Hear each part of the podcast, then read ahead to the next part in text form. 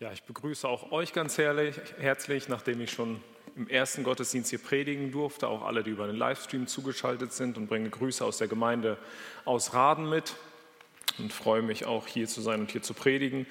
Einige Punkte verbinden mich mit eurer Gemeinde und äh, der eine ist natürlich, dass meine Frau hierher kommt und hier geistlich äh, aufwachsen durfte. Dann das Espel-Camp. Äh, eure Jungschar habe ich zwei Jahre lang hier besucht. Vor, ja mittlerweile müssen es glaube ich 18 Jahre gewesen sein. Da hört man erst, wie alt man eigentlich ist.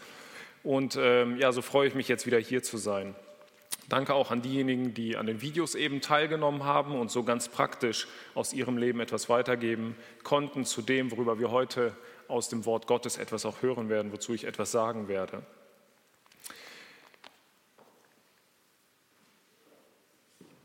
Sicherlich kennen viele von euch Internetportale, über die gebrauchte Gegenstände verkauft werden. In der Regel gebrauchte, manchmal auch neue Gegenstände. Und äh, eins dieser Portale benutze ich auch gelegentlich. Und so geht man in der Regel so vor, dass man einen Gegenstand beispielsweise sieht. Man interessiert sich für diesen Gegenstand, man sieht einen Preis, man schreibt die Person, den Verkäufer an und stellt weitere Fragen, in welchem konkreten Zustand der Gegenstand ist, ähm, was mit dem Preis ist, ob es der letzte Preis ist, ob man da noch handeln kann, wie auch immer, und bekommt dann eine Antwort und möglicherweise kommt es dann letztendlich auch zum Kauf, so dass man diesen Gegenstand erwirbt, nachdem man sich oder wenn man sich getroffen hat. Und seit kurzem gibt es in diesem Portal oder vielleicht auch schon länger, aber ich habe es erst vor kurzem bemerkt, die Möglichkeit, dass man äh, den Verkäufer oder auch den Käufer bewertet. Man kann einmal Sterne vergeben, eins bis fünf, eins schlecht, fünf gut und man kann auch Schlagworte auswählen. Man kann ähm, aus einer Liste auswählen, womit man diese Person als äh, am ehesten beschreiben würde. Zum Beispiel freundlich, hat eine, eine angemessene Preisvorstellung oder auch negative Punkte, wie zum Beispiel die Person ist zum vereinbarten Termin, wo die Übergabe stattfinden sollte, nicht erschienen. Und irgendwann mal ist es so, dass ein gewisser Punkt im Profil dieser Person dann auftaucht. Dann steht der Verkäufer, ist Verkäufer seit dann und dann und dann steht da zum Beispiel, ist sehr freundlich oder ist sehr zuverlässig. Und so weiß man möglicherweise schon mal, auf was für eine Person man sich da einlässt. Wenn ich euch auffordern würde, die FEBG hier in Espelkamp mit Schlagworten zu beschreiben, und ich würde euch jetzt wenige Sekunden Zeit geben, ihr müsstet antworten, was würdet ihr wohl sagen?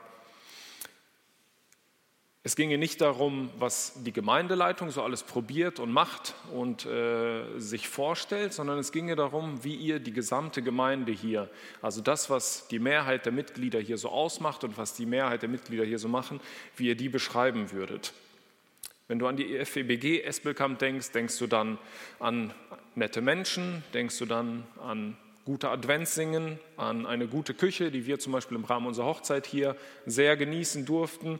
Denkst du an gute Predigten, an gute Kinderstunden? Was ist das, was dir am ehesten einfallen würde? Was sind vielleicht auch vier Punkte, mit denen du die Gemeinde hier am ehesten beschreiben würdest? Wir finden in der Bibel eine Gemeinde, die von Lukas beschrieben wird in der Apostelgeschichte.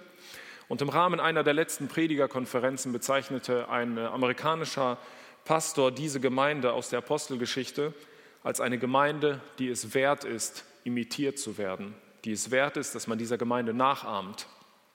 Und wir gehen heute an die Anfänge der Gemeinde im neutestamentlichen Sinne zurück, zur ersten Gemeinde überhaupt, die es damals gegeben hat, und wollen heute prüfen, was wir von dieser Gemeinde lernen können und wo wir von der ersten Gemeinde abweichen. Und es geht nicht darum zu gucken, wo weichen wir ab und jetzt stellen wir ein paar Schalter um und dann passt das alles und uns würde man genauso beschreiben wie damals die Gemeinde der Apostelgeschichte, sondern es geht darum, dass jeder Einzelne sich selbst überprüft, dass jeder Einzelne guckt, wie er zu der Gemeinde steht, wie sein Verhalten in der Gemeinde ist und es liegt an jedem Einzelnen, das schon einmal vorab, sich bezüglich dieser Punkte zu prüfen. Aus welchem Grund sollte man sich die erste Gemeinde ansehen? Ist die Gemeinde nicht veraltet, hat wahrscheinlich viele Anfängerfehler gemacht. Ähm, und wir sind heute 2000 Jahre weiter oder mehr als 2000 Jahre oder ungefähr, wie auch immer, ähm, und machen eigentlich schon alles besser, haben viel gelernt aus der Kirchengeschichte. Und bei uns könnte man sich doch eigentlich etwas abgucken. Ich weiß nicht, welche Fußballvideos ihr euch so anguckt, an die Fußballbegeisterten, wenn ihr ein paar neue Tricks oder so lernen wollt oder gucken wollt, wie man besser Fußball spielen kann. Einige gucken sich ja auch da regelmäßig YouTube-Videos an. Ich äh, spiele nicht übertrieben viel Fußball, aber ich würde eher in die Richtung gehen, dass ich mir so die heutigen Spieler angucke. Irgendwie der Fußball hat sich ja sehr entwickelt. Ähm, ich würde nicht auf die Idee kommen, irgendwelche 50 Jahre alten Videos auszugraben. Ähm, zwischendurch schon aus Interesse, aber wahrscheinlich nicht unbedingt, um etwas zu lernen. Wenn wir im Arbeitsbereich sind, ich weiß nicht, wer von euch zu den Auszubildenden geht und sagt, bei dir möchte ich heute mal was lernen, einfach mal einen Tag zugucken. Man geht zu den erfahrenen Personen, um etwas zu lernen. Ich möchte euch heute ermutigen, es mit der Gemeinde anders zu machen. Lasst uns zu der absoluten Anfängergemeinde, der Gemeindegeschichte gehen und einen Blick auf die unerfahrenste Gemeinde der Welt werfen und von ihr lernen, was diese Gemeinde alles richtig gemacht hat und was von Lukas es als wert empfunden wurde, dass es in der Bibel aufgeschrieben wird. Es war die erste Gemeinde im neutestamentlichen Sinne, die ersten Gläubigen, die da so zusammenkamen. Die Juden haben sich ja auch schon vor der Gemeinde versammelt, im Tempel und auch in Synagogen und äh, Gottesdienste abgehalten. Aber dann kam eben Jesus, starb, ist auferstanden, der Heilige Geist wurde ausgegossen und so entstand eigentlich oder so entstand die eigentliche Gemeinde des Neuen Testaments, wie man es heute vielleicht sagen würde. Und dann passiert es, das lesen wir in Apostelgeschichte 2, in der wir auch den heutigen Predigtext finden, Apostelgeschichte 2, ab Vers 42. Und in einem Vers vorher, Vers 41, da heißt es, die nun sein Wort aufnahmen, ließen sich taufen und es wurden an jenem Tag etwa 3000 Seelen hinzugetan. Also 3000 Menschen haben Gott geglaubt, haben Jesus Christus als Retter angenommen, haben sich bekehrt, haben sich taufen lassen und bildeten jetzt Gemeinde. Das den Ort, wo eben Glaubende zusammenkamen. Und jetzt kommen wir zum Predigtext. Ähm, wo dann beschrieben wird, was sie alles taten, ab Vers 42. Diese Menschen damals hatten keine Bücher, auf die sie zurückgreifen konnten, so wie wir sie heute haben. Wir gehen zur christlichen Bücherstube und da stehen viele Bücher über Gemeindebau. Sie hatten keine Bibelschulen in dem Sinne, wie es sie heute gibt, Gemeindegründer, Missionsgesellschaften. Die Gemeindegründer waren die ersten, die es überhaupt damals gegeben hat. Seminare hat es auch nicht gegeben, aber diese Menschen damals hatten Männer, die in der Gegenwart Gottes gelebt haben, die in der Gegenwart Jesu Christi gelebt haben, die von ihm persönlich äh, gelernt haben. Und natürlich waren sie mit dem Heiligen Geist erfüllt. Das war das, was sie hatten. Und deswegen ist es, glaube ich, gut, uns diese Gemeinde anzugucken.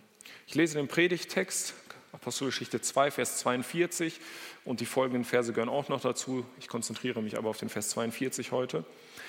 Sie verharrten aber in der Lehre der Apostel und in der Gemeinschaft, im Brechen des Brotes und in den Gebeten.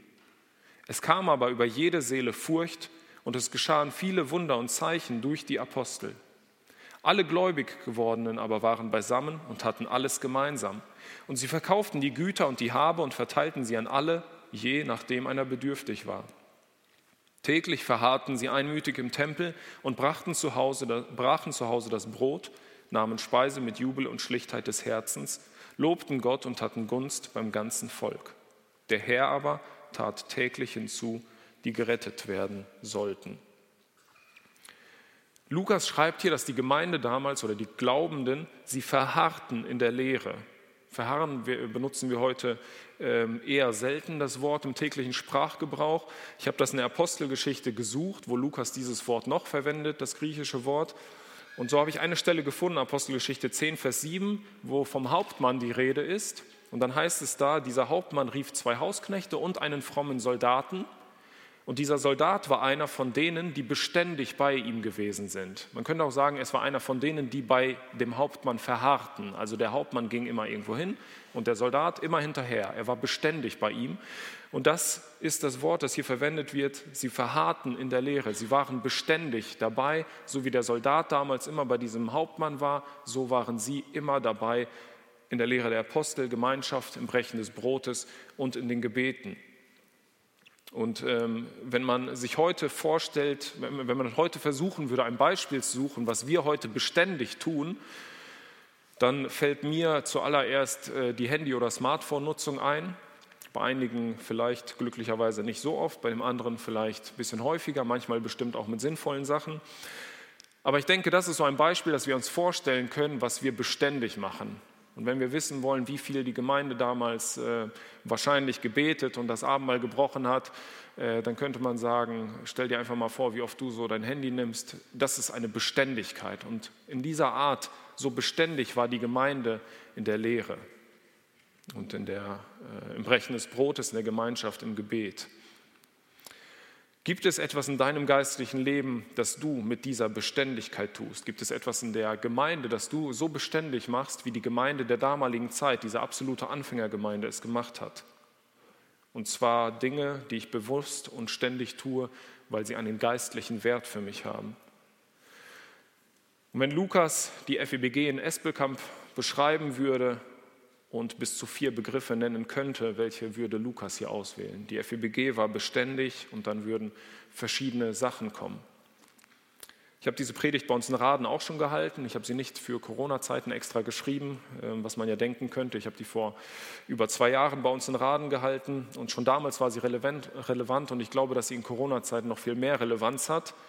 Vielleicht auch noch vorab, ähm, die Gemeindeleitung hier hat mich nicht gebeten, ausdrücklich über diesen Text zu predigen, aber ich denke, dass es ein Text ist, der immer Relevanz hat, aber gerade in dieser heutigen Zeit, wo ähm, die Gemeinschaft von vielen nicht mehr so gepflegt wird. Dr. Kyle Walker, ein Pastor aus den USA, sagte in einer Predigt 2017, dass hier gewissermaßen die Substanz der Gemeinde dargestellt wird. Wenn man einen Röntgenapparat nehmen könnte und die Gemeinde röntgen könnte und wissen wollte, was hält die zusammen, dann würde man sehen, das sind so diese vier Punkte. Das ist das Grundgerüst der Gemeinde. Wir kommen zum ersten der Punkte, die Lehre der Apostel. Die Apostelgeschichte wurde nicht ähm, direkt damals geschrieben, sondern erst äh, später, ähm, nicht direkt nachdem Jesus gestorben war. Und äh, man kann vermuten, was die Lehre der Apostel so im Verlauf der damaligen Gemeindegeschichte beinhaltete. Und zu diesem Zeitpunkt wird es mindestens die Pfingstpredigt gewesen sein von Petrus, was da so vorkommt über das Leiden und Sterben Jesu. Es wird sicherlich alles gewesen sein, was das Alte Testament enthält, das es ja auch schon damals gegeben hat. Die Propheten und die Geschichte und so weiter. Und das, was natürlich auch von Jesus gesprochen und durch die Apostel weitergegeben wurde. Das ist das, was damals sehr wahrscheinlich die Lehre der Apostel war. Und vieles können wir natürlich aus dem Neuen Testament auch schließen, was sie damals schon gelehrt haben zu diesem Zeitpunkt. Ich denke, es ist für uns heute nicht wichtig, bis ins kleinste Detail zu wissen, was alles genau zu dem Zeitpunkt die Lehre der Apostel war. Wir sehen aber, was damals vorhanden war, dass, damit haben sie sich ständig beschäftigt. Wir wissen, was die Lehre der Apostel für uns heute umfasst, was die Bibel für uns heute ist. Wir haben die Bibel für uns und wir wissen, womit wir uns heute beschäftigen können und beschäftigen sollen. Und ähm, wir sehen bei dieser Gemeinde hier in Vers 46 auch etwas über die Häufigkeit ihrer Treffen. Da heißt es in Apostelgeschichte 2, Vers 46, und sie waren täglich einmütig beieinander im Tempel. Sehr wahrscheinlich, so stelle ich es mir zumindest vor, waren nicht alle 3000 Christen gleichzeitig im Tempel versammelt. Ich weiß nicht, ob das da räumlich möglich war. Ähm, zudem hatten sie auch noch ihre Arbeit, der sie nachgehen müssten und vielleicht einen Hof und Vieh und so weiter. Aber es waren offensichtlich, wenn Lukas das hier so schreibt, dann wird das so gewesen sein, täglich Christen, Menschen, die gläubig geworden sind, zusammen im Tempel und haben sich dort ausgetauscht. Und im Tempel wurde damals über die Bibel geredet. Na klar, die Juden hatten damals noch nicht so wie wir die Bibel heute. Sie hatten die Propheten, die Schriften. Aber das sehen wir schon bei Jesus, als er als Kind im Tempel ist. Es wurde über Gottes Wort geredet. Und so stelle ich mir vor, dass sie genau das auch dort im Tempel weitergemacht haben. Warum? Weil sie es als notwendig angesehen haben. Das schreibt Lukas hier nicht so. Sie sahen es als notwendig an und deswegen beschäftigten sie sich damit. Aber warum sonst sollte man so viel Zeit für etwas verwenden? Sie haben sich bekehrt, sie wurden gerettet und direkt im Anschluss schreibt Lukas und sie taten das und das und das, diese vier Punkte. Das waren die Themen, die sie offensichtlich bewegten. Ich vermute, dass die Menschen damals nicht finanziell so gut gestellt waren wie wir heute. Ich vermute auch, dass sie keine 35 bis 40 Stunden Woche hatten, 30 Urlaubstage im Jahr, ähm, viel Flexibilität, was ja bei vielen, nicht bei allen, aber bei vielen von uns der Fall ist. Und ähm, doch war es ihnen wichtig, sich so regelmäßig und mit einer solchen Häufigkeit die Zeit zu nehmen, zusammenzukommen, nachdem sie sich gerade bekehrt hatten. Ein anderer Ausleger, ein Ausleger hat diese Stelle so übersetzt, sie waren anhaltend darauf aus, sich von den Aposteln unterrichten zu lassen. Und das hört sich nicht nach so ein bisschen Austausch bei Kaffee und Keksen an. Nichts gegen Kaffee und Kekse haben wir auch zwischendurch, auch in Gemeindecafés und so gibt es das ja ähm, außerhalb von Corona-Zeiten. Es hört sich hier nach geistlichem Schwarzbrot an. Sie haben die Lehre äh, als Schwarzbrot bekommen, nicht ein bisschen kurz ausgetauscht, zwei Minuten, sondern wurden wirklich täglich unterrichtet in dem, was die Apostel über das Wort Gottes, über die Lehre Jesu zu sagen hatten. Und ich denke, dass wir als Christen der heutigen Zeit ähm, uns durchaus fragen müssen, was mit uns los ist. Das habe ich damals bei uns in Raden gepredigt, das könnte ich heute sicherlich nochmal da predigen. Ähm, und man hört es von einigen Gemeinden. Ich bin hier nicht gebrieft worden von den Ältesten, möchte ich mal ausdrücklich sagen. Predige das hier, die brauchen das gerade oder so. Aber ich denke einfach, dass es in allen Gemeinden in Deutschland oder in fast allen Gemeinden ein aktuelles Thema ist. Egal mit welchen Gemeinden man redet oder Personen aus Gemeinden, man hört immer das Gleiche. Zum Beispiel die Bibelstunden sind schlecht besucht. Es werden Redner eingeladen, die zu Bibelbüchern referieren. Das Interesse ist oft verhältnismäßig niedrig. Und bei der vorletzten Predigerkonferenz in Lemgo, da wurde sogar ein spezieller Workshop angeboten, den ich auch besucht habe. In dem ging es darum, wie man die Bibelstunden attraktiver gestalten kann, so dass mehr Menschen zu diesen Bibelstunden kommen. Und dann wurden da verschiedene Ideen ausgetauscht und zwei Personen haben das Ganze äh, geleitet, zwei junge Brüder, und die sind auf Ideen gekommen, ähm, ich sage mal offen, ich war ein bisschen skeptisch, aber die haben einfach mal was probiert. Die haben gesagt, vielleicht ähm, machen wir es mit Flyern jedes Mal, dass wir das Thema schön visualisieren und so weiter. Ist ja grundsätzlich nicht schlecht. Ähm, wir machen das mit einer Anmeldung. Schon vor Corona gab es also diese Idee der Anmeldung für Veranstaltungen. Und ähm, weil manche Leute irgendwie manchmal, glaube ich, glaubten sie, ähm, nicht alles geschenkt bekommen wollen, haben die gedacht, wir machen noch so einen Beitrag, ein bis zwei Euro, den man dann dafür entrichtet für die Bibelstunde. Vielleicht ist es den Leuten dann irgendwie mehr wert. Ich weiß nicht, was letztendlich der Effekt war. Ich habe die starke Vermutung, dass es nicht besonders viel gebracht hat. Aber ihr merkt einfach daran, Menschen machen sich Gedanken in Gemeinden, Gemeindeleiter, wie kriegen wir Leute in die Bibelstunde rein? Nicht damit wir irgendwelche Zahlen erfüllen, sondern damit die Menschen unter das Wort Gottes kommen. Vielleicht denkt der manch einer auch, und manch einer äußert das ja auch, wenn der Prediger aus der Gemeinde mal bei uns wäre, wenn wir den hier einstellen würden zum Beispiel, dann würde ich bestimmt auch, dann würde ich auch kommen. Also der macht richtig gute Bibelstunden, da kann man so gut zuhören. Ich kenne einen sehr guten Prediger, den auch sehr viele von euch kennen. Ich werde jetzt bewusst den Namen nicht nennen. Äh, und ich kenne auch Personen, die bei ihm in der Gemeinde sind und die Bibelstunden da sind genauso besucht äh, wie bei uns beispielsweise in Raden oder auch in anderen Gemeinden. Ich glaube ganz sicher, dass das auch nicht des Rätsels Lösung ist und dass das auch ähm, bestimmt für den einen oder anderen eine Motivation sein wird, aber so das grundsätzliche Problem wird es nicht lösen, denn es hängt eigentlich alles davon ab, ist es mir das wert, unter das Wort Gottes zu kommen, das Wort Gottes zu hören, belehrt zu werden. Und das war bei dieser Gemeinde damals offensichtlich der Fall. Sie haben den Heiligen Geist bekommen, sie haben sich bekehrt und es war ihnen offensichtlich so wichtig, immer wieder das Wort Gottes zu hören. Und ich vermute mal, dass die Predigten damals äh, viel öfter dasselbe beinhaltet haben als heute, viel öfter den gleichen Inhalt hatten. Natürlich ist es so, wenn beide Ehepartner am Mittwochabend zur Bibelstunde, äh, wenn beide, dass nicht beide Partner Mittwochabend zur Bibelstunde können, wenn kleine Kinder zu Hause sind, die früh schlafen gehen müssen. Das ist äh, logisch. Es gibt auch andere gute Gründe, äh, dass man nicht kommen kann mit Schichtarbeit und so weiter. Bei uns hat sich zum Beispiel zu Hause mittlerweile noch gar nicht so lange, aber die Regel eingeschlichen, dass einer von uns beiden, meine Frau oder ich, zur Bibelstunde geht. Und es ist bei uns mittlerweile selbstverständlich, das war auch nicht immer so, aber entweder gehe ich zur Bibelstunde oder sie. Also es ist nicht gehen wir heute, sondern du oder ich. Einer muss halt mit den Kindern zu Hause bleiben von uns beiden, aber einer von uns beiden geht zur Bibelstunde.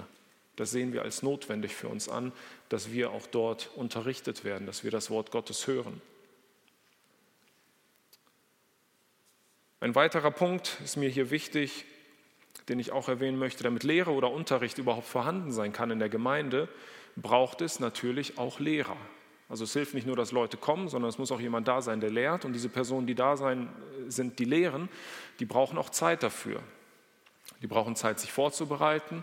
Nur weil man die Bibelschule abgeschlossen hat, heißt das nicht, dass man sein Repertoire hat und dann einfach mal was rauszieht und das hier vorträgt, sondern es braucht Zeit, sich damit auseinanderzusetzen. Wenn schwierige Fragen in Gemeinden auftreten, dann muss man sich mit der Lehre auseinandersetzen. Gerhard Schmidt vom BSB sagte einmal äh, bei einer Veranstaltung, ich weiß nicht mehr bei welchen, dass wir in Deutschland in unserem freikirchlichen Bereich oft ähm, wenig gute geistliche Literatur haben. Vieles kommt ähm, gerade aus den USA, insgesamt aus dem Ausland, was unter anderem daraus resultiert, dass oft die Notwendigkeit nicht so gesehen wird, dort äh, Finanzen und Zeit und so weiter reinzustecken. Und so möchte ich gerade euch als Gemeinde, das ist jetzt kein Appell an die Gemeindeleitung hier, dass die sich hier wenig Zeit nehmen würden, sondern ich möchte die Gemeinde ermutigen, die einzelnen Gemeindemitglieder,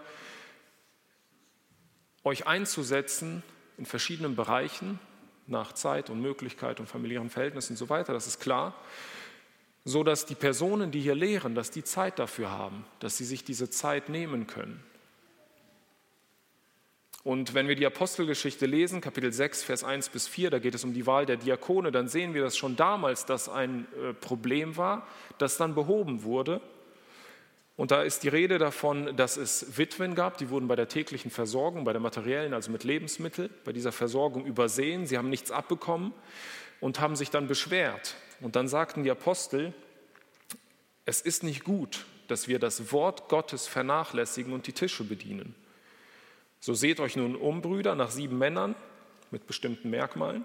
Wir aber werden im Gebet und im Dienst des Wortes verharren. Und ich weiß, dass ihr auch Diakone habt. Bei uns gab es über eine längere Zeit ähm, keine Diakone und äh, dann haben wir einige dazu bekommen, die sich um viele Aufgaben kümmern. Und ich denke, dass es sehr gut ist, dass Menschen da sind, die die anderen Aufgaben erledigen. Und letztendlich dient es dazu, dass gelehrt werden kann, weil die Personen, die sich mit dem Wort Gottes beschäftigen, dann diese wichtige Zeit dafür haben. Und wenn dein Pastor oder dein Ältester oder dein Gemeindeleiter, wie auch immer er genannt wird, ähm, du ihn mal fragst, was hast du heute so gemacht? Du wirst ja bezahlt für diesen Job hier vielleicht sogar. Und der gesagt hat, drei Stunden Bibel gelesen, dann noch mit ein paar Brüdern telefoniert, was sie von der Stelle halten, dann noch ein bisschen gebetet. Dann solltest du sehr dankbar sein, weil genau das das ist, was ein Lehrer machen soll.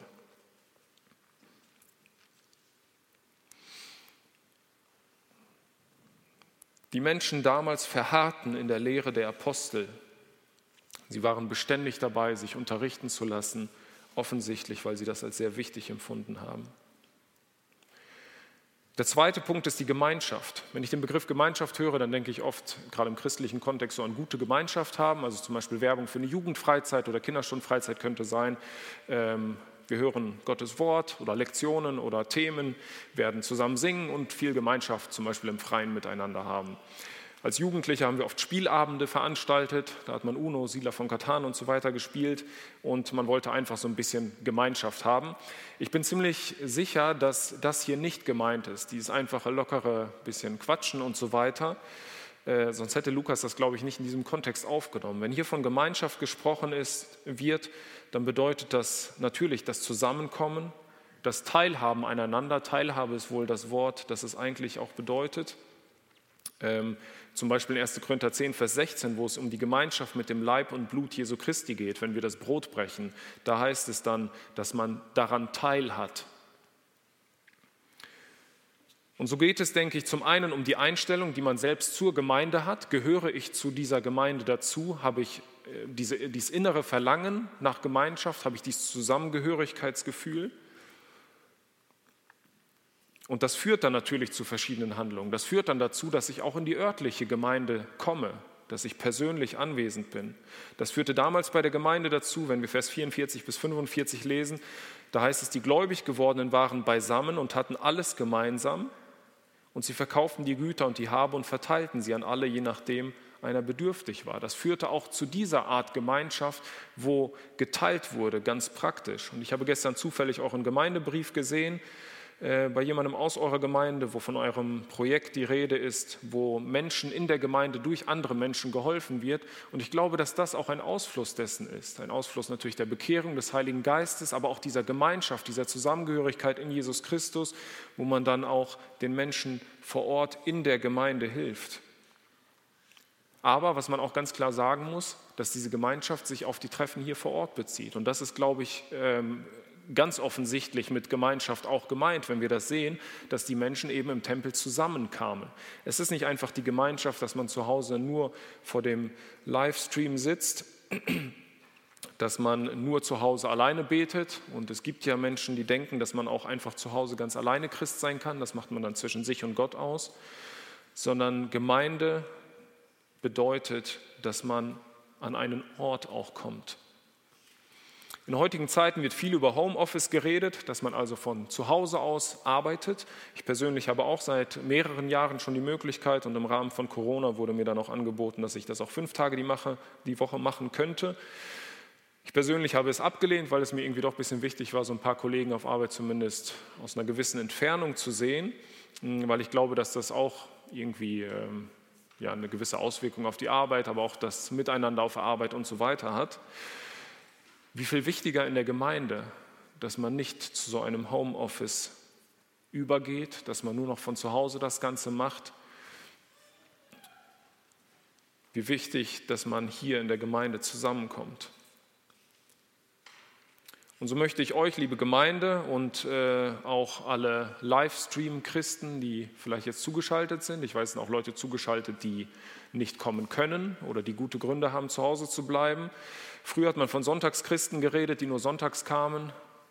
Mittlerweile kann man von Livestream-Christen reden, die gar nicht mehr kommen, aber die immerhin noch über den Livestream zugeschaltet sind. Und ich möchte diese Personen ganz bewusst auch ansprechen, euch ein Beispiel an der ersten Gemeinde zu nehmen. Und wenn die erste Gemeinde, die gerade mit dem Heiligen Geist erfüllt, das waren die ersten Christen und es war für sie so wichtig, täglich zusammenzukommen, dann glaube ich, dass wir uns da unbedingt ein Vorbild dran nehmen müssen.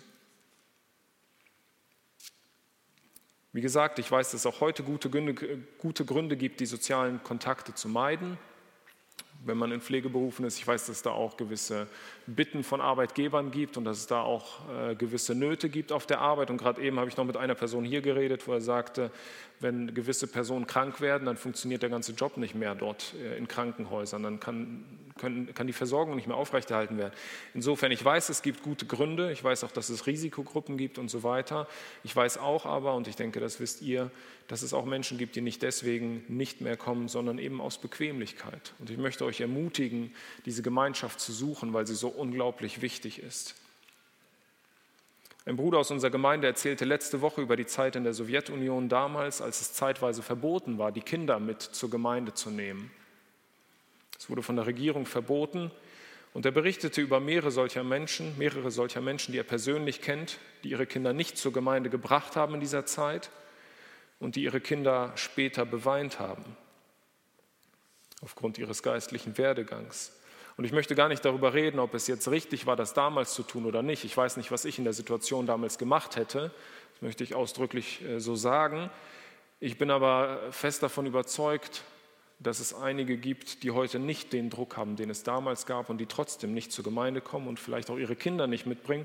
Und diesen kleinen Ausflug möchte ich hier ganz kurz auch dahingehend machen. Es geht natürlich einerseits um unser eigenes geistliches Leben, in die Gemeinschaft der Gläubigen zu kommen. Es geht aber auch um unsere Kinder. Natürlich kann Gott Gnade schenken, auch wenn wir Eltern Fehler machen, dass die Kinder trotzdem ähm, äh, sich bekehren und so weiter. Und glücklicherweise macht er das wahrscheinlich äh, sogar überdurchschnittlich oft oder fast immer. Ähm, wenn es nur nach uns Eltern gehen würde, wäre vielleicht vieles anders, als wir es uns wünschen würden. Aber ich glaube, dass wir eine große Verantwortung tragen, auch für unsere Kinder. Und wenn wir bewusst zu Hause bleiben, dann ist das nicht nur unser Leben, sondern auch das unserer Kinder.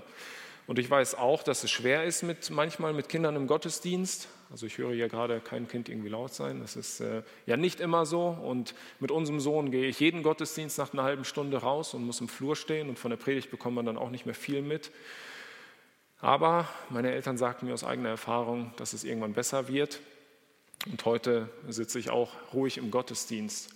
Wenn ich mir unsere Bibelstunden angucke, dann beobachte ich nicht immer, aber oft, dass dort Kinder von den Eltern sitzen, die immer in der Bibelstunde gewesen sind mit den Kindern. Und ich glaube, dass es einen großen Einfluss darauf hat. Und auch deswegen möchte ich euch dazu ermutigen, die Gemeinschaft der Gläubigen nicht zu meiden, sondern dorthin zu kommen. Und das nicht nur über den Livestream zu verfolgen, denn das ist, zumindest auf Dauer, ist das kein Ersatz. Grundsätzlich kein Ersatz, aber vor allem nicht auf Dauer. Der evangelische Theologe Konrad Eisler erzählt in einer seiner Predigten auch zu diesem Text folgende Geschichte. Eine ausgedachte Geschichte. Er sagt, stellt euch einen kranken Mann vor, der sich immer schlapp fühlt, Gliederschmerzen, verschiedene Symptome. Und ihm werden von verschiedensten Menschen sehr verschiedene Tipps gegeben. Probier es doch mal mit Schwimmen, mit Joggen, mit dieser Diät und mit dem und äh, alles Mögliche. Und nichts führt zum Erfolg. Seine Symptome lassen nicht nach. Irgendwann wird dann durch einen Arzt festgestellt, es ist das Herz, eines der zentralen Organe des Körpers. Er wird behandelt, das Herz ist irgendwann wieder in Ordnung, was auch immer da gemacht werden musste, und die Symptome verschwinden wieder. Und so sagte er im Anschluss, dieser Prediger, das Herz der Gemeinde, liebe Freunde, ist die Zusammenkunft, das Zusammensein der Gemeinde über der aufgeschlagenen Bibel. Das Zusammensein über dem Worte Gottes, Gottesdienst, Bibelstunden, Andacht, der Herzschlag der Kirche ist die regelmäßige Zusammenkunft seiner Leute.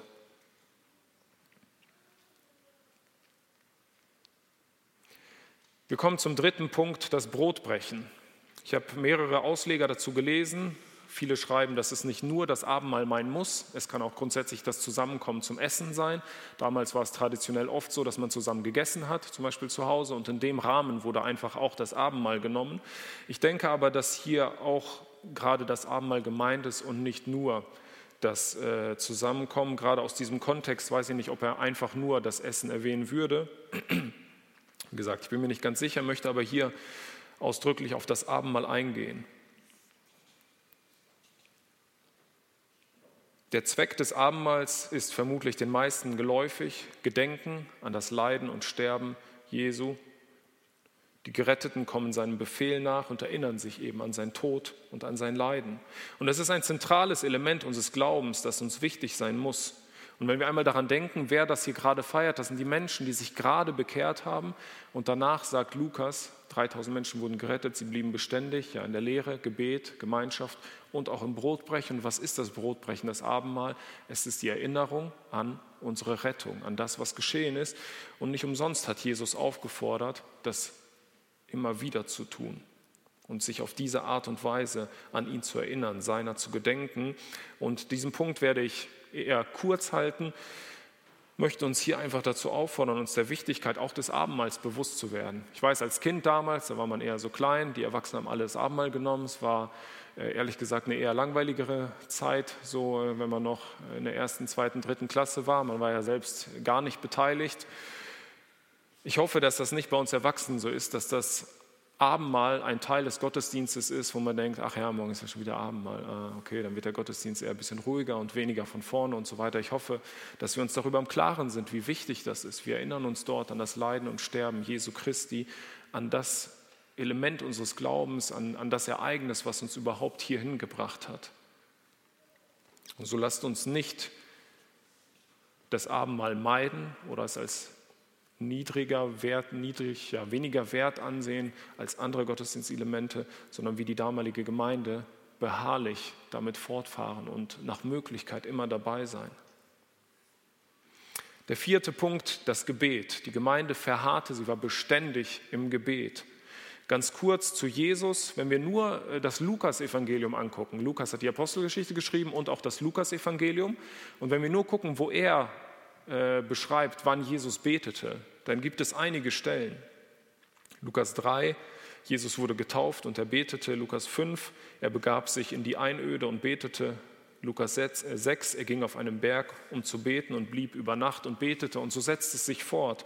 Und zuletzt Lukas 22, Jesus geriet in Todesangst kurz vor der Kreuzigung und er betete heftiger.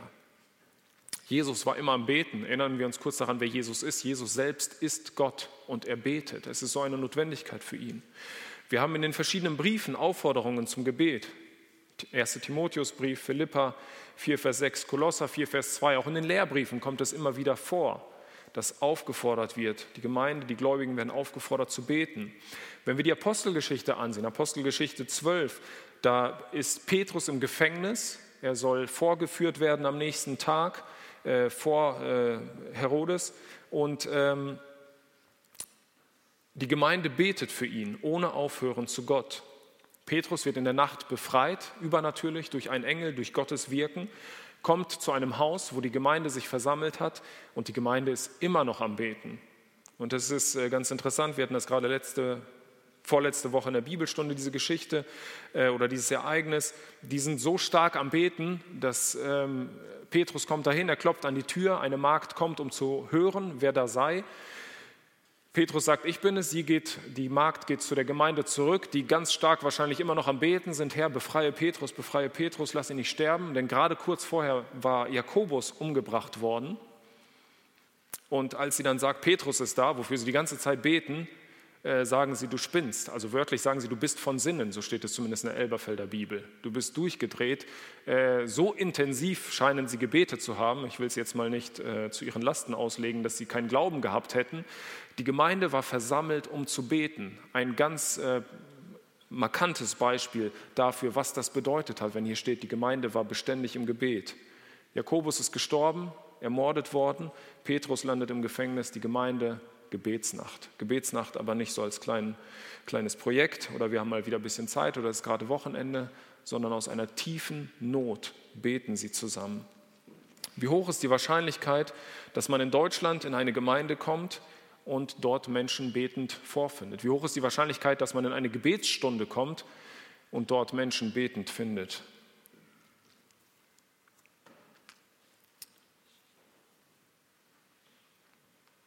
Ein indischer Missionar, Bhakt Singh, lebte von 1903 bis 2000, wird oft wegen seines Gebetslebens als besondere Person beschrieben. Und ein britischer Missionar, äh, der erzählte, Paul Marsh, über das Gebetsleben. Und er sagte, in den 50er Jahren ähm, gab es eine Gebetsveranstaltung, die dieser indische Missionar abgehalten hatte. Und der britische Missionar wurde beauftragt, ihn dann abzuholen und zu einem anderen Ort zu bringen. Und er kam morgens um 7.30 Uhr dorthin, verabredeter Zeit, wollte ihn abholen, kommt rein und die Leute sind da alle am Beten. Und hat sich später entschuldigt, äh, wohl nicht zur richtigen Zeit gekommen, wenn die da noch alle am Beten waren. Und dann heißt es hier in dieser Biografie von diesem äh, Herrn Singh, als sie aufhörten, entschuldigte ich mich für die Verspätung. Mach dir keine Sorgen, sagt dein Bruder, du bist nicht zu spät gekommen. Wir haben gerade unsere Gebetsversammlung beendet, die gestern Abend nach der Versammlung begann. Die Brüder hatten ungefähr zehn Stunden lang gebetet. Das war typisch für die Persönlichkeit und den Charakter von Bacht Singh. Ich weiß nicht, wie es hier in der Gemeinde mit Gebetsanliegen aussieht. Ich glaube nicht, dass ihr viel weniger Gebetsanliegen als wir in Raden habt. Ich glaube auch, dass es hier viel Anlass gibt zu beten. Wir haben heute äh, durch Mario angeleitet für die Situation hier im Land gebetet, was bei uns auch ständiges Gebetsanliegen ist. Und in diesen Zeiten bekommt, denke ich, auch die Aufforderung für die Regierung zu beten eine, eine ganz neue Bedeutung. Das sollten wir natürlich immer tun. Da heißt es ja, damit wir ein ruhiges Leben haben können. Aber ich glaube, gerade in dieser Zeit merken wir wieder, wie wichtig es ist, für die Regierung zu beten. Bei uns waren im vergangenen Monat zwei äh, Beerdigungen von Personen zwischen 50 und 60, also gar nicht so alt wo es Trauer gab, wo die Gemeindeleitung viel äh, zu tun hatte und intensive Arbeit hatte, wo viel Gebet notwendig war. Ähm, mein Vater hat regelmäßig Kontakt nach Armenien. Da waren ja die Kriegshandlungen, ich weiß nicht, inwiefern die jetzt wirklich aufgehört haben, aber da haben die Gemeinden gebeten, für sie zu beten, weil auch deren junge Männer, das heißt die 18-Jährigen, in den Krieg müssen und die Gemeinden dort auch leiden unter der Situation.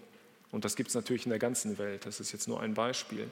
Es gibt in unseren Gemeinden Menschen, die es schwer haben in, mit Eheproblemen, vielleicht mit ihren Kindern aufgrund irgendwelcher Umstände, Alleinerziehende und so weiter. Es gibt so viel, wo es Not gibt, wo man beten kann. Und so möchte ich uns auffordern, es der Gemeinde von damals gleich zu tun und beständig im Gebet zu sein. Wir kommen langsam zum Schluss der Predigt. Ich möchte noch auf zwei Punkte eingehen, die hier erwähnt werden. Ähm, ich weiß jetzt nicht, ob es eine direkte Folge des Ganzen ist, aber es wird im direkten Kontext hier erwähnt. Also die Gemeinde verharrte in diesen vier Punkten, in der Lehre, in der Gemeinschaft, im Brechen des Brotes und in den Gebeten. Dann heißt es zum einen, sie hatten Gunst beim ganzen Volk. Sicherlich ist es nicht immer so, dass auch wenn wir alles richtig machen, und das sehen wir in der Kirchengeschichte, dass wir Gunst haben beim Volk. In diesem Fall war es so, dass sie offensichtlich gut angesehen waren. Ein noch wichtigerer Punkt hier, sie verharrten in der Lehre, im Gebet. Und der letzte Satz hier, der Herr aber, der Herr aber fügte täglich zur Gemeinde hinzu, die gerettet wurden. Und ich finde diesen Gegensatz hier sehr interessant, wie Lukas das hier beschrieben hat. Die Gemeinde hat gewisse Aufgaben zu erfüllen. Die Gemeinde soll beten. Das geht nicht nur aus diesem Berichttext hervor, sondern es geht auch aus den Briefen hervor. Ich habe schon ein paar Beispiele erwähnt.